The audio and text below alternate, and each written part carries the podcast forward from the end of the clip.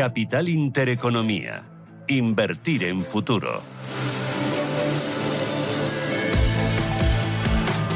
9.25 minutos de la mañana buscamos análisis con Alberto Roldán, director de inversiones de Metagestión. Alberto, ¿qué tal? ¿Cómo estás? Bienvenido, muy buenos días. Hola, muy buenos días. Bueno, tenemos eh, jornada de subidas en la bolsa española que se suma a la de las últimas sesiones, a la de ayer, por ejemplo, que habríamos también la, semana. ¿Pensáis desde Metagestión que este rebote ya tiene continuidad? ¿En, qué se está apoyando la subida de la renta variable? Bueno, eh, no porque haya un cambio en el sentimiento a mejor, porque de hecho precisamente si hablamos de eso, de sentimiento, eh, está en niveles mínimos no vistos desde prácticamente la crisis financiera, ¿no? Con lo cual, yo creo que no hay un cambio en esa, en esa cuestión, tiene que ver más con, niveles de sobreventa muy claros en algunos índices. Eh, y bueno, pues eh, también con el hecho de que al final han saltado algunos niveles técnicos que han llevado a que bueno, algunos índices, especialmente el americano, eh, hayan rebotado con más fuerza de la que sería realmente esperable. Es un rebote yo creo que ha cogido a muchos por sorpresa, como ocurrió en verano, ¿no? que todos dábamos por bueno una subida del 5 o 6% y acabó subiendo más del 10, ¿no? con lo cual yo creo que hay que tener mucho cuidado porque todos los indicadores económicos siguen señalando claramente hacia recesión, especialmente en Europa. Los PMI ayer fueron bastante malos, muy malos diría yo.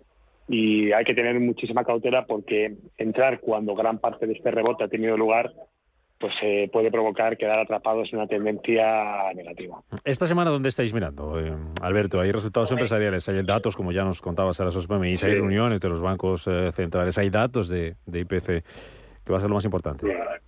Bueno, esencialmente, como, bien comentabas, la reunión del, Banco Central Europeo, que es eh, de alguna manera el, epicentro de noticias en la semana, aunque no podemos olvidar que ese mismo día vamos a tener datos de crecimiento en Estados Unidos.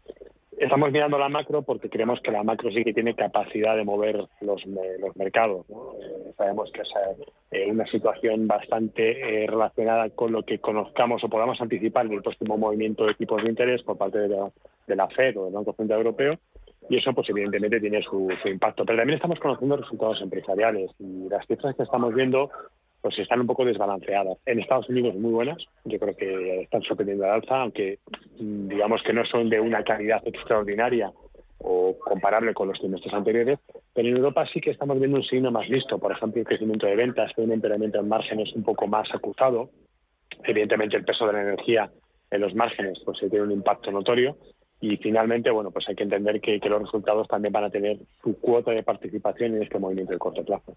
Reino Unido en el punto de mira, buscando tranquilidad, buscando estabilidad, esa llegada de Rishi que es uno de sus principales eh, objetivos. Como estáis viendo toda la situación económica allí, ¿para qué puede servir desde el punto de vista eh, de lo que les preocupa a los mercados, que es esa tranquilidad? Y ver qué pasa con el nuevo plan fiscal. ¿Qué, podemos anticipar, Alberto, de, de Reino Unido? Claro. Pues eh, todos, eh, ya es por todo sabido lo que ha ocurrido con la, con la divisa, mínimos desde la Segunda Guerra Mundial, el cambio con el dólar, el hundimiento que tuvo la deuda pública en algunas jornadas.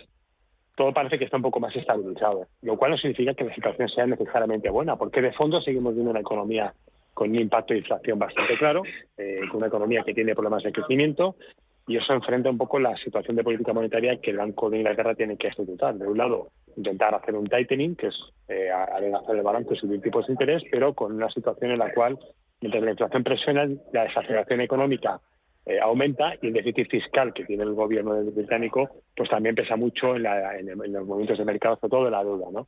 Eh, nosotros pensamos que esta vuelta o esta situación de, inestabilidad que hemos visto en las últimas semanas se puede volver a repetir eventualmente, sobre todo si tenemos un empeoramiento de la macro en el país, lo cual lo descartamos. Creemos que al final los precios de los activos van a comportarse dentro de un entorno de volatilidad que les va a costar alejar.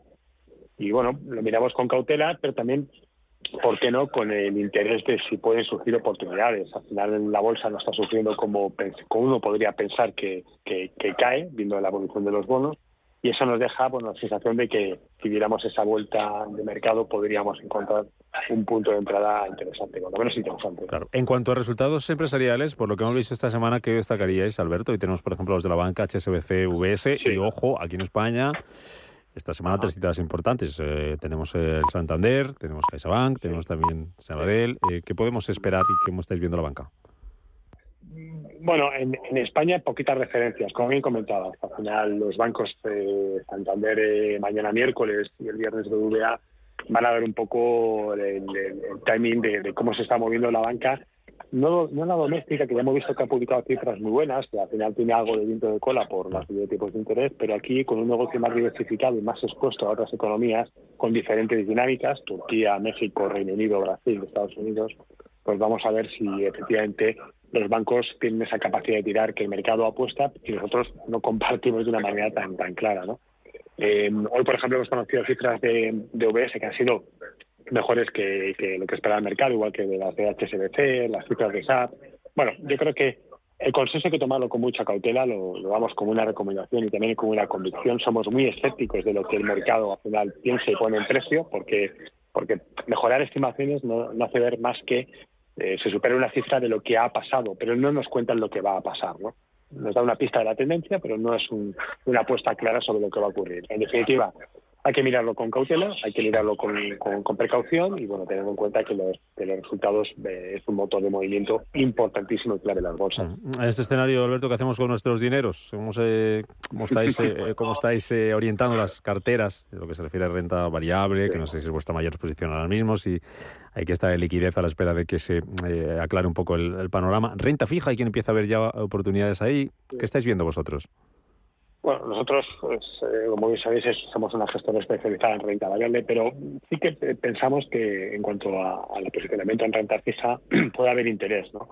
Nos preocupa un poco la ampliación de spread que se ha producido en el mercado de fallir y de crédito, pero por ejemplo, en, eh, quien tenga una apuesta eh, clara por, por, dólar, crea que no va a bajar, pues comprar deuda americana a estos niveles no parece una locura. El problema es el tipo de cambio, ¿no? Si, si insisto, hay que tener muy, muy en mente esa, este posicionamiento. Si miramos a lo que estamos haciendo en nuestras carteras en metagestión, nosotros no hemos, no hemos variado nada eh, el posicionamiento y la estructura de la cartera. Seguimos teniendo un peso importante en energía y materias primas, que representan en torno a un 40-45% de nuestras posiciones, porque seguimos reiterados en la idea de que el movimiento que se ha producido en, en energía es totalmente estructural y va más allá de una mera subida de precios en el, en, el crudo. ¿no? Eh, hay compañías tremendamente baratas que están haciendo una rentabilidad en su caja del 10-15% y pensamos que esto es mantenible al menos en los próximos dos años siempre y cuando el precio del crudo sea estable. ¿Qué es estable? Pues para nosotros nos valen precios medios 60 dólares de barril y está cotizando en la cercanía de 90, es decir, que tenemos hasta un margen de bajada del 50%. Ahí no nos vamos a equivocar con toda seguridad. Y luego compañías de calidad, compañías que nos den sostén a la cartera, eh, empresas que tengan pues ese perfil tan reiterado y tan, han existido por muchos gestores, ¿no? Calidad en su balance, en la gestión, con un peso relativamente bajo de la deuda, mucha estabilidad en márgenes. Nosotros primamos mucho la rentabilidad por el capital que invierte en las compañías. Y cuando vamos a empresas que en el pasado, hablamos de una década, lo han hecho muy bien, y creemos que lo puede seguir haciendo bien, pues cuando el precio nos da señal de entrada lo hacemos. Y es lo que estamos haciendo en las carteras internacionales, no apostar por ese tipo de compañías.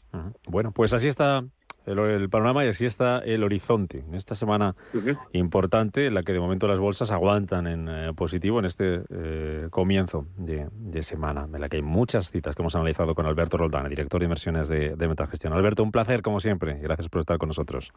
Igualmente, saludos a la persona.